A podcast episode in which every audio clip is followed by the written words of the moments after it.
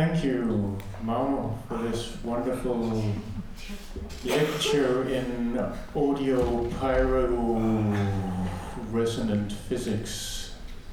Did you burn yourself? Just not trying to put fire out. Okay. Did you, uh, did you put out the sprinklers before the show? I hope Of course. Okay. I, I was, I was kind of worried about that. So, yeah, thanks. It was amazing. Thank you. Thank. Any questions, comments, Spencer? Probably a few people are wondering what's going on here. So could you just, I mean, I'm guessing some piezos and feedback are involved, but Uh, what yeah, else? Can you give us like a rundown? sure. I have a just a pre-recorded tape, like tape, uh, mono audio file on my phone that I played through a. Oh, I'm gonna sit down with my feet hurt. that I played through this. Is everything uh, turned off? Can I unplug it? Yeah. That I run through a homemade and totally not suspicious to the airport security guy circuit. That this is basically like an amplifier times a thousand.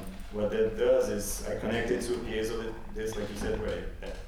To a piezo disc, like you said, and what this amplifier does is that it makes the piezo vibrate like really, really strongly. The piezo, it's uh, it's getting like 5,000 volts out of this transformer. The current is really low. I mean, of course, you cannot kill yourself with it, but it hurts when you touch it. So that makes the piezo uh, vibrate a lot. And that, that's connected, and it uh, was connected to a piece of paper.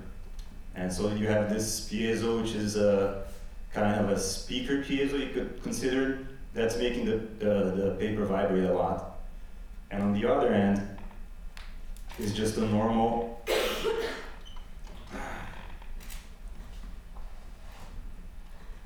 another piezo connected into a normal way, like a DI box, and go into the PA. So what you're hearing is not the tape itself, is the tape after it, run, it runs through the paper.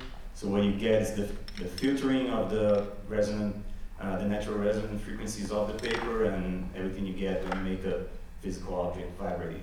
Attenuates some stuff and, and it amplifies another stuff.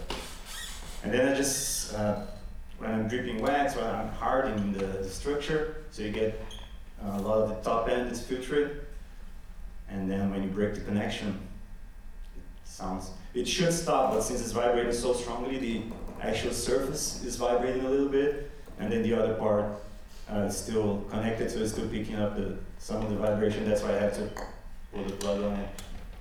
And the last part is just the other end um, picking up the, the paper burn, burning to the end.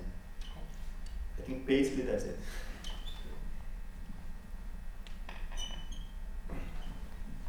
Any other questions? Yeah. Well, well, just as a follow-up, since I started this question, um, uh, have you, have you experimented with other materials? I mean, why this particular paper, or doesn't matter? Yeah, I tried a lot of papers. Uh, I've tried plastic, I've tried uh, metal, I've tried, like this paper has a, I don't know if that's the word in English, like a grammature, the weight of the paper is a little thicker, so it crackles a little bit better. I tried like normal um, your paper, it burns like this and it lasts two minutes in performance, so it's not good. I, I tried a whole bunch of stuff.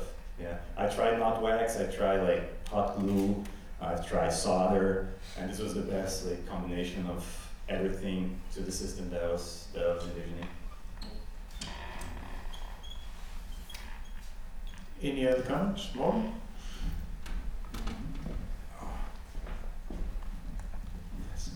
Thank you. Um, wonderful piece. It, it reminded me a little bit of a Fluxus piece I once saw.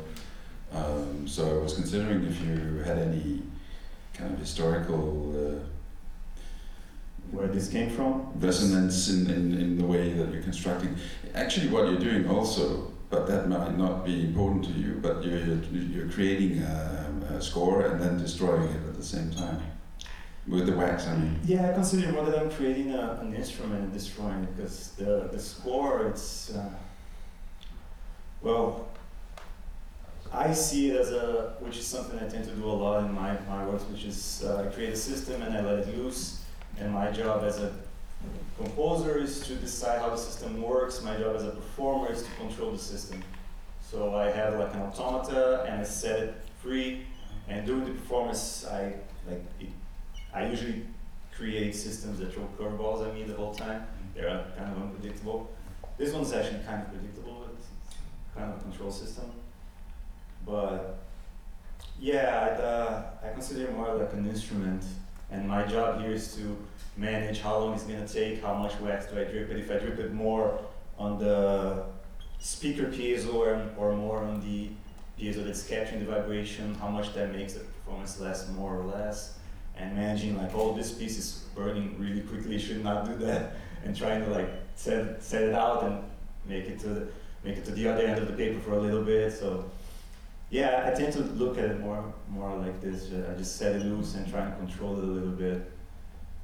But for the first part of the question, part of this of this system, it's from uh, I didn't invent any of this. This is from the uh, what is it called? Handmade electronic music book from Nicolas Collins. He has some. This is like part of one of their systems. He has a whole bunch of of uh, circuits there. One of them uses this piezo plus transformer system to make the piezo vi- vibrate a lot. And I adapted that with another uh, like normal amplifier LM386 uh, IC uh, circuit, which is like a normal circuit for, for building amplifiers.